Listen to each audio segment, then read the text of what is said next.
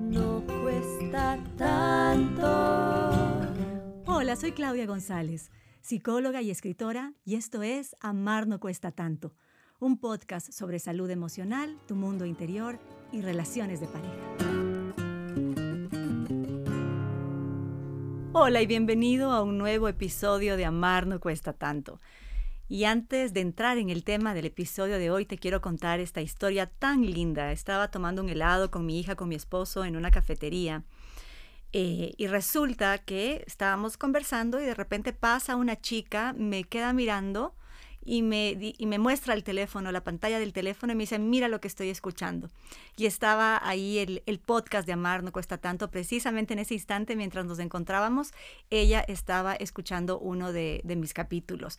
No saben la alegría que siento, lo especial que para mí es saber que esto que conversamos te sirve, te llega, te conmueve, te interesa. Así que gracias, gracias de corazón por todo el permiso que me estás dando para impactar de alguna manera en tu vida y espero que siempre sea de forma positiva. Y bien, como sabes, estas semanas hemos estado hablando de la ruptura, ¿verdad? ¿Qué pasa cuando una relación no se puede salvar y donde la mejor opción es terminar la relación? Justamente son relaciones que ya no ameritan ser salvadas. Y hoy en especial voy a hablar de un tema recurrente con el cual probablemente tú te puedas sentir identificado, porque lo veo constantemente con, mis consultantes en la terapia. Y se trata de la infidelidad y la mentira. Como contexto, quiero contarles algo de mi infancia. Yo al momento tengo 53 años. Entonces significa pues que crecí en el pleno de los años 70, ¿no? Con las canciones de Julio Iglesias, de Leonardo Fabio, de Camilo VI sonando en la cocina de la casa. Y si tú tienes probablemente más de 40, pues vas a acordarte también de, de estos artistas y de estas canciones. Mis papás pues estaban buscando con ansia un mundo más moderno, más osado, que como el que veían en las películas francesas y que no era el que Quito les ofrecía. Quito en ese momento era una ciudad muy pequeñita, todavía muy conservadora. El camino que encontró mi mamá era viajar sola todos los años, se iba a conocer algún lugar del mundo durante un mes porque fue su sueño desde niña y claro, lo hacía sola, no lo compartía con mi papá ni con nadie. Por otro lado, mi papá que había pasado su adolescencia, mi mamá también, enclaustrados en Cuenca. Cuenca, si ustedes viven fuera del Ecuador, Quito es la capital del Ecuador y Cuenca es una ciudad más pequeña, más chiquita, más cerrada, que en esa época pues era casi casi un pueblito. Ojalá no se me resientan los cuencanos. Yo también soy cuencana, así que por eso mismo lo digo, ¿no? Y entonces, claro, él el rato que viene de Cuenca Quito no podía contener el entusiasmo ¿no? de, de, verse en esta ciudad más grande y de recibir toda la atención femenina que estaba recibiendo porque era un hombre bastante guapo. Mi mamá también una mujer muy bella. Lo cierto es que mis papás no fueron nunca felices en su matrimonio y optaron simplemente por vivir una especie de vidas paralelas. Y sin embargo, pues esto tampoco fue una solución, pues terminó matando el pequeño vínculo que les quedaba. Con todo esto, la realidad es que durante mi crianza, la infidelidad existía en la relación de pareja, se, se, aceptaba implícitamente como algo incluso positivo. ¿Por qué? Porque era algo transgresor, ¿no? Era osado, era algo valiente, entre comillas. Mis padres, como les digo, nunca fueron tradicionales y es más, re rechazaban lo que cualquier idea que fuera conservadora o demasiado religiosa, católica por la educación que ellos habían recibido. Mi mamá, sofisticada como es, pues todavía sostiene, ahorita a su edad, que la monogamia es un absurdo. Uno no tiene por qué quedarse limitado si siente una atracción, dice ella. Tener un affair, sin importar si estamos casados o en una relación, es para ella un acto de autoafirmación, vean ustedes, antes que una traición. Por ahí alguien, alguno, alguno por ahí está identificándose con eso.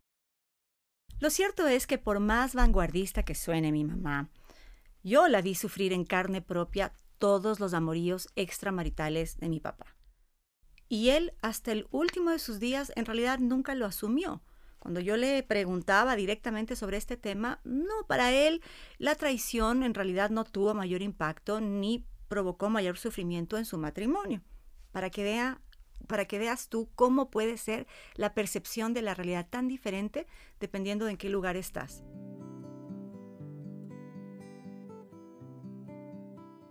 Bueno, este contexto familiar no era el común en, el Quito, en la cuenca, en el Ecuador de ese entonces, y probablemente hasta el día de hoy en nuestro contexto social, al menos hacia el público en apariencia, la mayoría de parejas hacen un acuerdo de exclusividad. Solo que en la práctica, pues para algunos ese compromiso es inalcanzable. ¿Cómo evadir el apetito, la pasión, el antojo hacia un tercero, ¿no? Fuera de esa, de esa pareja. El deseo está a flor de piel, así como la urgencia de vivir el momento, incluso corriendo riesgos, y experimentando fuera de los límites tradicionales, o incluso la curiosidad por hacer realidad ciertas fantasías. Como te conté en el episodio 22, muchas veces la estabilidad, la monotonía ¿no? que se va logrando dentro de un matrimonio, pues llevan a tener fantasías con otras personas, ¿no? Y eventuales infidelidades que se hacen realidad. Por otro lado, también están las heridas de soledad, de desamor. He escuchado a algunos de mis consultantes decirme, bueno, es que con mi amante busqué el cariño que no recibía en mi casa. He encontrado en mi trabajo como terapeuta que ser infiel a veces puede ser tomado como una opción para encender esa chispa, esa llama de la vida, para sentir de nuevo los, los fuegos artificiales cuando uno se siente muy ilusionado y atraído con alguien. Y también puede ser una opción o un bálsamo, pues cuando nos sentimos solos a pesar de vivir acompañados. Y escuchen esto, solo a pesar de vivir acompañado, porque hay muchas relaciones de pareja que son de apariencia, ¿no? Y donde realmente no existe una conexión, un vínculo. Y esa soledad es desgarradora, es muy difícil de manejar. Y aún así, en ambos casos, o en cualquier otro caso que tú estés viviendo en este momento, escucha esto, porque la satisfacción inmediata ¿no? de, vivir esa, esa, esa atracción, esa pasión, no se equipara al costo que habrá que pagar después.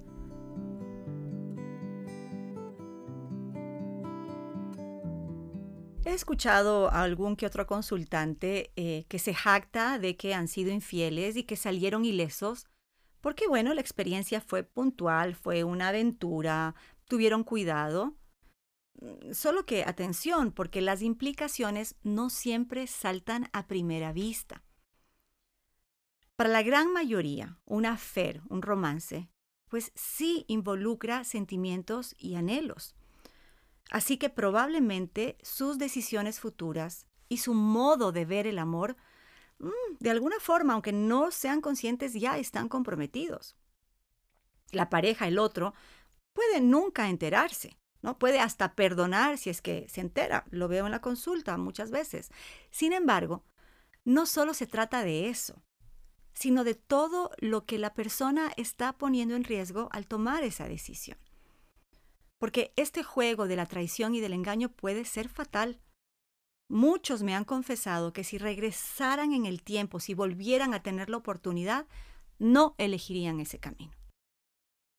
Te cuento la historia de Ángela, una, una señora que vino a mi consulta, como saben, siempre cambio los nombres y el contexto para que podamos respetar la confidencialidad de, de, mis consultantes. El caso es que ella me dijo un día en la consulta, me siento perdida, no sé si voy a volver a sentirme normal, ya no sé qué quiero ni quién soy. En estos años de matrimonio invertimos un montón y superamos muchas cosas juntos. ¿Cómo así me estaba diciendo esto? Es porque acudía a la consulta ya que había sido infiel a su esposo, había tenido una aventura con un compañero de trabajo y resulta que el esposo descubrió la traición y, justamente por toda esta inversión en esta relación, decidió perdonarla.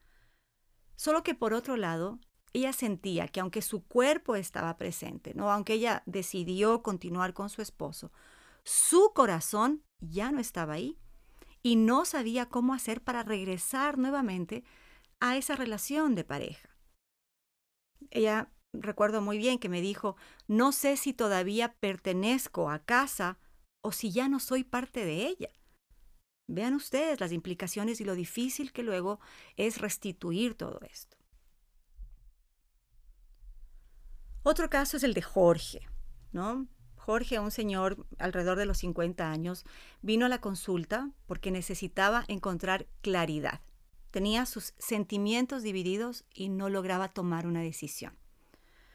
Por un lado, estaba la mujer con la que mantenía una relación extramarital, ¿no? Era su amante y habían estado juntos ya por más de dos años. La amaba. Sin embargo, mantenía oculta la relación porque esto fue el detonante de su separación. Del otro lado estaba la mujer, la esposa con la que había formado un hogar y dos hijos a los cuales él adoraba. En terapia, él entró en conciencia de algo muy importante. Había aceptado el final de su matrimonio, sí, porque se había separado, y no lograba aceptar la ruptura de la familia, ese concepto de familia.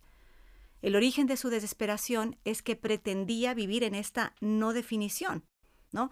Con su corazón hacia la relación que mantenía en este momento y el sentimiento de responsabilidad como padre de familia con sus hijos, ¿no? En este hogar que ya había formado.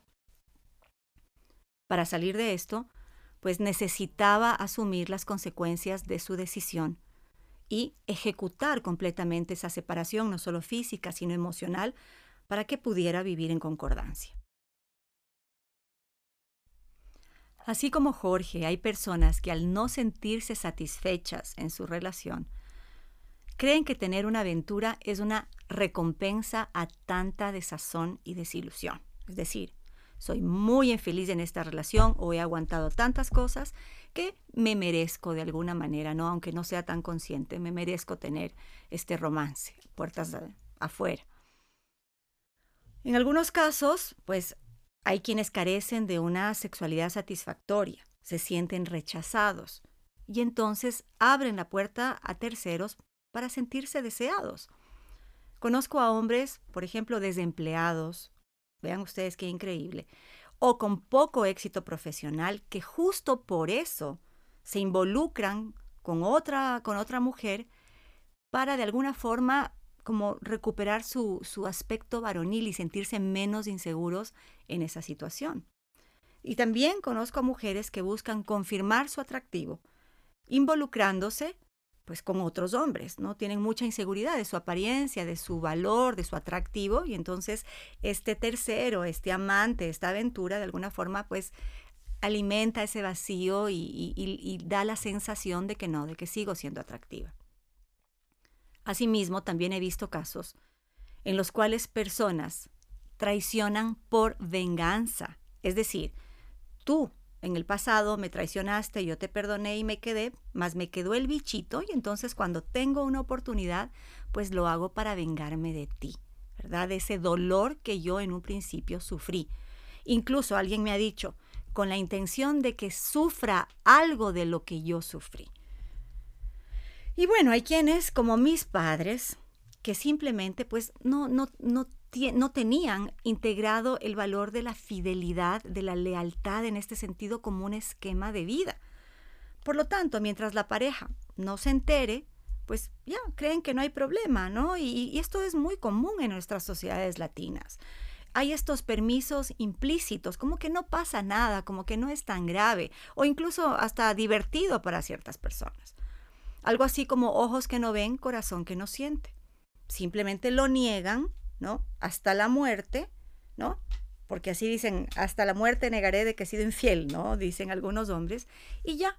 Y pretenden pues que el otro es el loco, la loca, que se imagina cosas porque es una celosa, un celoso, una celópata, como alguna vez una señora decía resentidísima, es que me dijo que soy una celópata, cuando que en realidad el esposo le estaba mintiendo descaradamente. En otros casos, la monotonía, la rutina, el aburrimiento, pues justifican la infidelidad. Este fue el caso de Silvia, otra consultante mía. Ella pues arrastraba ya décadas de un matrimonio muy rutinario. Y las redes sociales, en este caso, le abrieron el camino pues para matar ese aburrimiento. Y se consiguió nada menos que un amante virtual. Resulta que poco a poco comenzó a esperar impacientemente los mensajes de este señor. Las conversaciones cada vez iban subiendo de tono, se volvían más atrevidas y esto le iba poniendo emoción a sus días que eran tan rutinarios. La dificultad realmente apareció porque ella comenzó a sentirse dependiente, ¿no? Y cuando este señor no le escribía, pues entraba en una crisis de ansiedad. Entonces comenzó a dominar, ¿no es cierto?, esta dependencia, esta necesidad de saber de este señor, a dominar su vida. Y en pocos meses llegó a un callejón sin salida, llena de culpa, con un matrimonio insatisfecho y un amante irreal. A ver, la culpa, la insatisfacción y una fantasía, pésima combinación. Lo que comenzó como una travesura cibernética, porque hay quienes también dicen, no, pero si nunca nos hemos conocido, nunca hemos tenido contacto físico, entonces eso no es traición. Ah, no, realmente tienes que cuestionarte esto porque no es así. Esas aventuras, esos coqueteos o esta relación virtual como tenía Silvia, pues parecía que no tenía aparentes consecuencias y sin embargo, fíjense, fíjate tú la debacle emocional que esto causó en la vida de Silvia. Y claro, ahí sucede la, la clásica frase, ¿no? De no lo busqué, solo sucedió. Y esto lo escucho muchísimas veces en la consulta. ¿no? Es como una explicación así popular y bastante ingenua, ¿no? Porque no, no es que algo no es que la infidelidad te cae así como un derrumbe y a ni modo. No. Eres tú quien lo permites y necesitas responsabilizarte de esa decisión si quieres poner tu vida en orden. Por supuesto, suena reconfortante decir que sucedió por obra del destino, ¿no es cierto?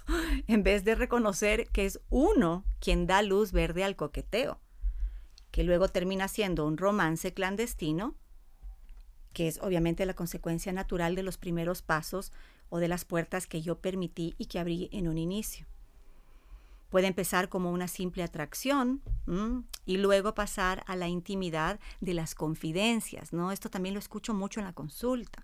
Es que me escucha, es que me da el tiempo, es que se interesa, es que está atenta o atento, que no es lo que es mi esposa y mi esposo. Vienen estas comparaciones y de ahí también pues la persona se va ilusionando.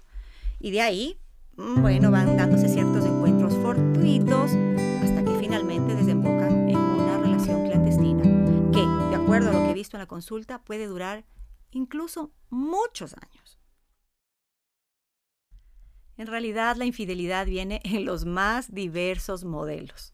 Hay quienes resistieron lo que pudieron, ¿no? Y me dicen cosas como, bueno, yo nunca le fui infiel a mi pareja hasta ahora como si después de un largo aguante hubieran finalmente cedido a la incitación. Hay otros, en cambio, que desde el noviazgo ya lastimosamente empezaron con el pie izquierdo. Sergio, un, ejecutivo, ¿no? más o menos alrededor de los 30 años, pues reconoció en una sesión que ya durante la luna de miel, durante la luna de miel, imagínate, ya miraba con deseo a otras mujeres. Regina, otra consultante, confesó, en cambio, que seguía hablando con su exnovio desde la época de su boda. Lo cierto es que estas licencias pues siempre suceden en secreto. Públicamente la mayoría defiende el valor de la fidelidad, de la lealtad. El problema es que por la puerta trasera pues mantienen una doble vida, aunque les cause remordimiento. De ahí que la verdad es que la infidelidad y la mentira van de la mano. ¿Por qué? Porque la persona involucrada necesita ocultar información y mentir no una vez, varias veces. Y cuando está en ese estado, pues está en constante alerta, casi casi que durmiendo con un ojo abierto y otro cerrado. Porque engañar genera ansiedad, estrés en quien lo hace y sin duda dolor y decepción en quien ha sido engañado, inseguridad, inestabilidad en ambos. Desde esta perspectiva, por el dolor, por la desesperación, la angustia que una infidelidad genera, realmente puede ser considerada una forma de agresión. Y de esto, pues te hablaré más en detalle en el capítulo 33. Les cuento otra anécdota, y esta sí es la estrella de las anécdotas sobre la infidelidad de los consultantes con los cuales he tratado. Se trata de Germán, ¿no? Obviamente, o nombre cambiado como siempre.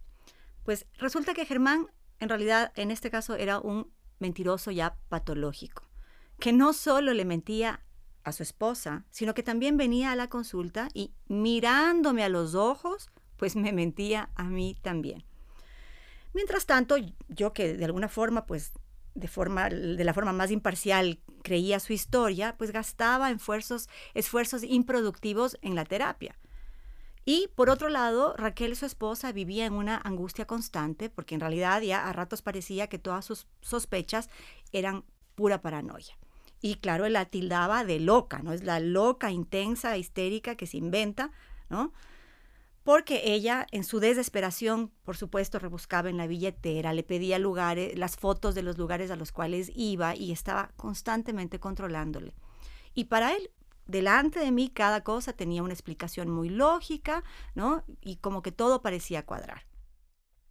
Un día, Raquel logró descubrir la clave de su celular. Ajá, porque por el celular es que se descubren la mayoría de estas situaciones. Y esperó a que él se metiera en la ducha, temblando, ¿no? De miedo, pues logró abrir, eh, logró descifrar la clave e ingresar. Y claro, sus sospechas se confirmaron con todos los mensajes candentes que encontró, ya era imposible negar, negar la situación. Cuando confrontó a Germán con las pruebas en la mano, ¿qué creen? él siguió negando todo así, descaradamente.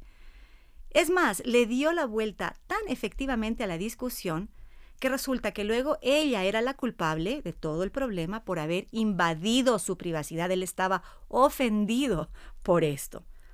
¿Te suena conocida esta dinámica?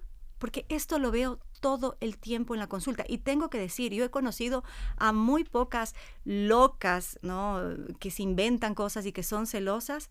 Y sí he conocido a un montón de mentirosos. Entonces, casi siempre cuando viene esta ansiedad, esta desesperación, es porque la desconfianza tiene un asidero, porque hay un fondo. Bueno, y entonces, ¿qué creen que pasó? Con toda esta discusión, Raquel volvió a dudar de sí misma y a caer en el juego de las mentiras, hasta que la verdad cayó por su propio peso.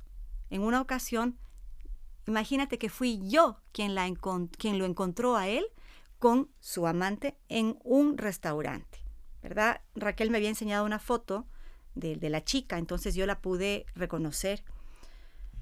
Nunca mencioné nada, evidentemente por un tema de confidencialidad, sin embargo, no, no fue necesario porque resulta que esta muchacha salió embarazada y ante eso ya, ¿no es cierto?, cómo Germán podía seguir mintiendo.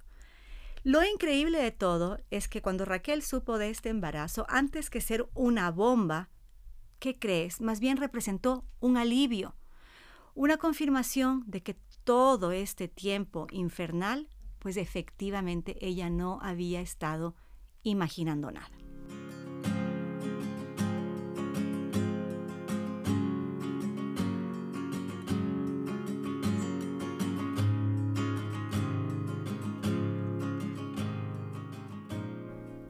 Lo cierto es que para ser infiel, pues hay que ser muy astuto para no ser descubierto. Y aún así, hay quienes se comportan en, paradójicamente con relativa ingenuidad al idealizar al amante. Tengo consultantes que me dicen cosas como, es que es todo lo que mi pareja no es. Me comprende, me acompaña, me da libertad. Tenemos una conexión profunda siente lo que yo siento sin necesidad de hablar. Y me estoy riendo porque en realidad, fíjense, fíjate, en esta situación no hay como tampoco satanizar al, que, al que engaña y al que es infiel, porque viene de tantas heridas que, claro, se cuenta esta historia, se autoengaña, ¿no? Desde esta perspectiva.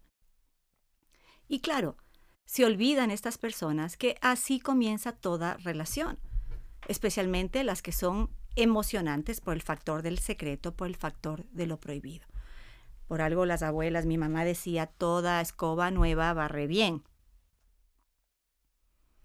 En esta etapa ¿no? de la ilusión, de la pasión, no existen los desagrados de la convivencia, ni la monotonía, ni las malas caras.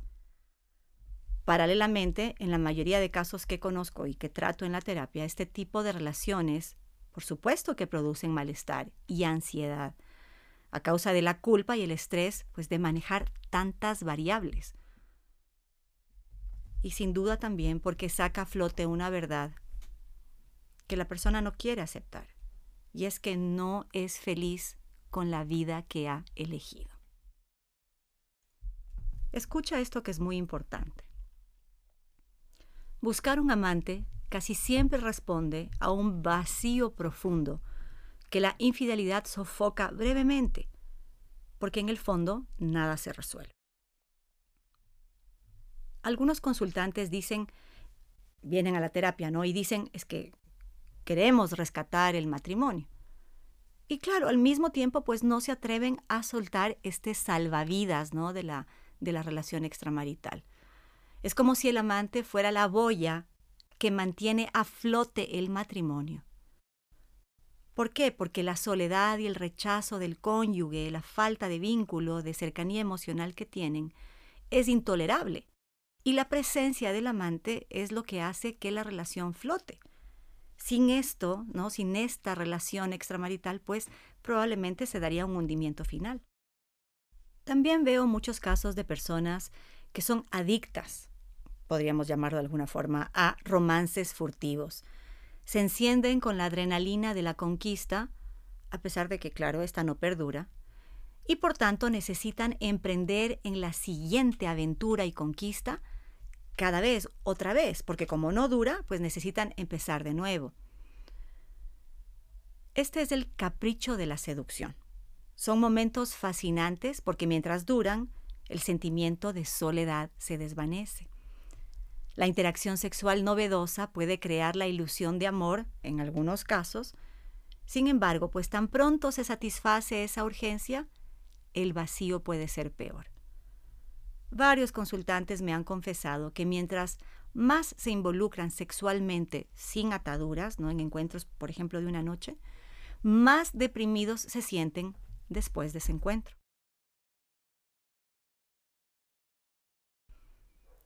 El sexo vivido con pasión permite estar completamente presentes.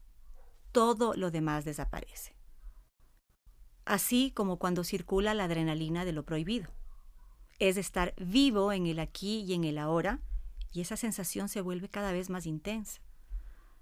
Y digo yo, quién sabe, ¿no? Tal vez hay un instinto dentro de nosotros por el cual ansiamos el caos para confirmar que estamos vivos. En cambio, cuando estamos acostumbrados a la familiaridad del otro, la ansiedad por recorrerlo, devorarlo, poseerlo, pues ya no es la misma.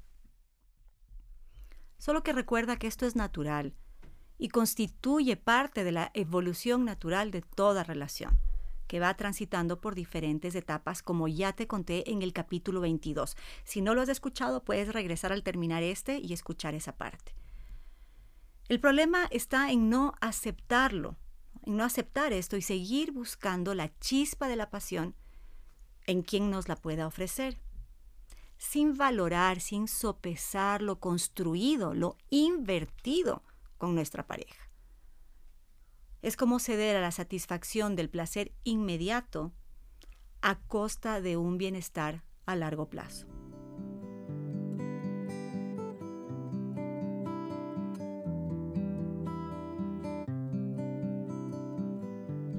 Y como ves, aquí te estoy hablando clarito, no desde una connotación o un juicio moral, no, diciendo las cosas como son, ¿verdad?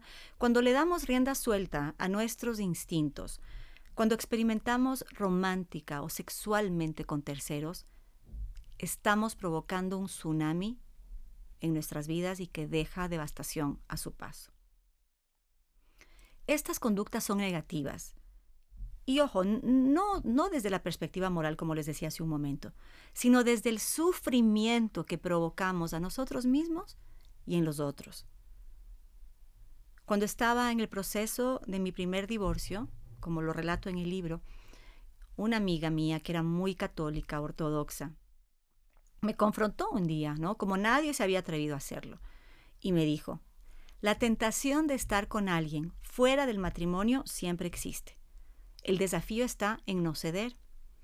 Yo no comparto su postura religiosa, lo he comentado, no, no, no, no practico ninguna religión. Así que yo en ese momento, que era todavía muy joven, discutí con ella, defendí mi decisión, solo que ahora le doy la razón, porque ella estaba hablando de responsabilidad, de responsabilizarme de mis decisiones y de, y de las consecuencias. Porque toda infidelidad sucede porque tú te das el permiso, porque quieres, no porque nadie te obliga.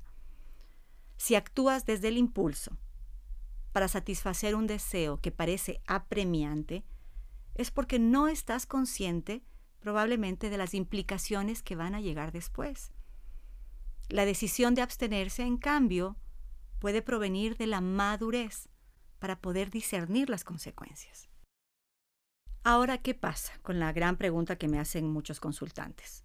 ¿Qué pasa si no soy feliz? Si mi relación es mala, pésima, ¿no? Si en realidad no, no, no hay el amor que nosotros, eh, con el, el amor con el cual empezamos, ¿qué hacemos? Pues probablemente es porque no estamos dispuestos al compromiso y al trabajo constante que ese nosotros demanda para su estabilidad, porque acuérdate que eres Jamás yo y el nosotros que construimos. no Y eso cuesta es tanto. mañana, es un trabajo Ser infiel puede constituir un escape momentáneo a otras dificultades más profundas que no nos atrevemos a enfrentar. Los vínculos mal establecidos del pasado, los miedos a hacer cambios, al compromiso, a enfrentar la soledad. Solo que convivir con una pareja que miente y engaña permanentemente, de verdad creo que es un atentado contra la autoestima y la dignidad de cualquier persona. Es una conducta no negociable si pensamos en términos de crecimiento mutuo. En todo caso, si quien traiciona no está dispuesto a hacer un cambio de 180 grados y poner de parte, ¿no? Para hacer ese cambio y el otro para perdonar y también cambiar y reinventar juntos una relación nueva, más allá del, del miedo, de la costumbre, de la apariencia. Si no hay este compromiso recíproco, firme, pues de verdad es mejor terminar y que cada uno avance con su vida.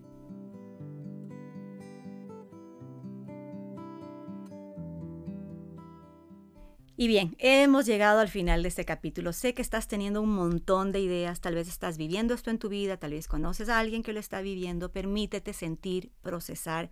Siempre hay la oportunidad de sanar, de reparar y de mejorar. Gracias por acompañarme hoy. Como digo, sé que este tema ha sido de gran interés, así que si tienes dudas, por favor escríbeme, que me encantará conversarlas contigo. En el próximo episodio hablaremos un poco más de la infidelidad, que es un tema pues, muy relevante, y voy a responder específicamente a esta pregunta. ¿El infiel puede cambiar? Como siempre, recuerda que este y todos los temas del podcast los tienes en extenso en mi libro Amar no cuesta tanto. Está eh, a disposición en las grandes librerías a nivel nacional eh, del Ecuador y si vives fuera del país lo puedes adquirir en versión digital a través de Amazon. Por ahora, un gran abrazo y hasta la próxima.